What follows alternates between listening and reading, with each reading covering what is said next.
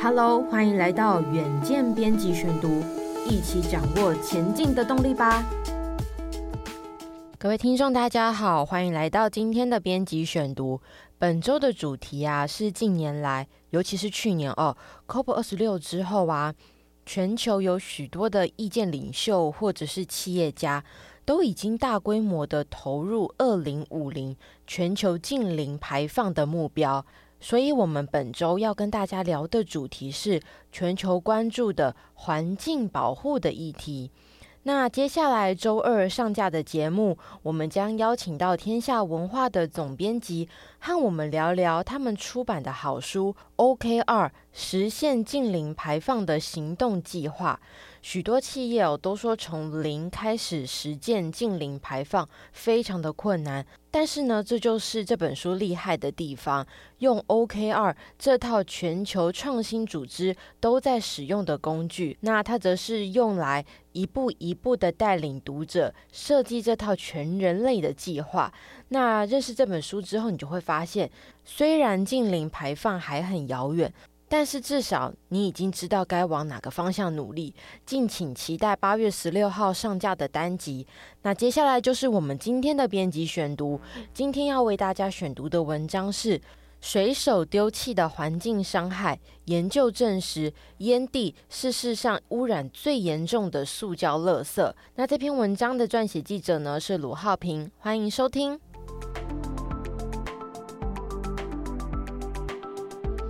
通常我们听到塑胶污染时，也许你我首先浮现在脑海的，主要都是宝特瓶、吸管、塑胶袋等等。但 Earth Day 报道，其实真正严重的是你我严重忽略的烟蒂问题。但是呢，社会对于它的关注程度却比它造成的影响要低上许多。抽完烟，随手往水沟一扔，看似帅气般丢在地上，踩熄后就完全不理他。在车上吞云吐雾后，顺手从车窗抛弃。这些情景你是不是都觉得很熟悉？都是我们在街头随处可见的瘾君子的习惯。这也导致烟蒂成了最常被人们乱扔的塑胶废弃物，特别是在水沟、街头。公园、垃圾桶周边、海滩等等。那根据统计啊，全球每年被乱丢的烟蒂就超过四点五兆个，成了世界上最多的塑胶垃圾。大家可能会好奇啦，香烟和塑胶有什么关系呢？就让我们来告诉你哦。许多瘾君子在乱丢烟蒂的同时呢，就是认为啊，这个烟蒂呢是可以自然分解的。基于常理啊，我们都会认为说烟蒂是由棉、纸等成分制作而成，所以呢，就算随便丢弃也没有影响。然而呢，大家有所不知的是，烟蒂其实是塑料所做成的。烟蒂很小，它容易被忽视。但是呢，它们其实无所不在，而且与许多人认知的相反，烟蒂呢并不是无害的。它的成分主要是人造塑料的醋酸纤维素、石棉纤维等等，自然生物分解所需的时间非常的久，对环境伤害非常的巨大。其中个中的关键就在于啊，当加工醋酸纤维素时，会因为化学作用形成一个不可生物降解的物质，而滤嘴在使用的过程中会吸进各种有毒污染物，而最终呢，可能会由于生物累积被人类自己吃下肚。那么专家就表示了，烟蒂大约需要十年的时间才能完全降解，而它所释放的化学物质和毒素可以持续残留在土壤和水源之中。这些挥之不去的毒素主要包含砷，也就是老鼠药的成分之一，还有铅，铅呢就是会影响儿童大脑发育的毒素，还有大家都知道的尼古丁。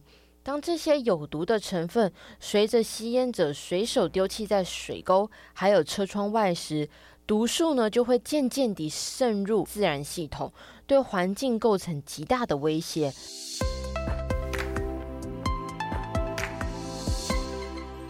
不仅如此，香烟对于健康的危害也非常的大。香烟的主要成分是烟草，用纸卷成滚筒状后点火吸取。由于它加入了大量的添加物，包含焦油、尼古丁等等，对身体呢都有极大的危害，主要会导致肺癌、心脏病等相关的病症。而且受害的还不止人类哦。科学家解剖研究发现，在死亡的海鸟、海龟、鱼类和海豚体内发现烟蒂的状况并不少，更有多项证据揭露，从烟蒂中释出的有毒化学物质，对于淡水和海洋鱼类是致命的。然而呢，大部分的人们拿吸烟后所产生的烟蒂，常常丢在水沟后呢，就顺着水源流向大海。这小小的烟头啊，伤害比你想象的还要致命。专家就强调了，为了确保烟蒂能够正确地进入垃圾桶，或者是送往废弃物处理厂，所有的吸烟者都应该严格例行只在吸烟区抽烟的行为，并且把烟蒂丢在垃圾桶，或者是随身呢携带一个小型的烟灰缸，不要让烟蒂落地。那么一劳永逸的办法是什么呢？那就是戒烟了。根据美国海洋保护协会统计的数据，自一九八零年代以来，他们就已经搜集了超过六千万个烟蒂。这个数量啊，远远的超过了塑胶袋、食品包装、保特瓶以及吸管的数量。专家就强调了，无论是出于懒惰、无视，或者是道德感不足。大多数随处乱扔烟蒂的抽烟者，并没有意识到他们的行为对地球的伤害有多么的巨大，而且这不仅是对自然、对自我健康的危害也是相同的。专家就呼吁了，最根本解决烟蒂的方法，关键在于奉劝瘾君子戒烟。若真的必须抽，也务必对于烟蒂不落地有更多的责任心。其次啊。政府可以呼吁禁止在任何禁烟区吸烟，以避免随意丢弃的行为，导致垃圾直接流进大海。再加上教育的呼吁，希望可以让吸烟者用公德心的方式处理烟蒂。不晓得今天的编辑选读你还喜欢吗？我在八月初的时候看到一则新闻，就是说纽西兰投票通过了一项新法案。那这个法案呢、将逐步提高购买香烟的法定最低年龄。目前呢，这个门槛是十八岁，但是从二零二七年起哦，最低年龄每年都会提高一岁。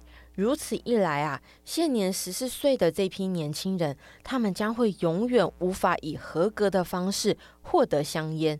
也就是说，这个新法令呢，会让香烟逐渐成为非法的物品，也就是终身禁烟哦。那这只是纽西兰一个国家的行动，不晓得啊，未来会不会有更多的国家跟进呢？让我们拭目以待。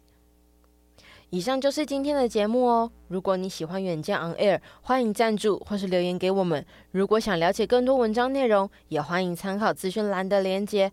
最后，请大家每周锁定我们，陪你轻松聊财经、产业、国际大小事。下次再见，拜拜。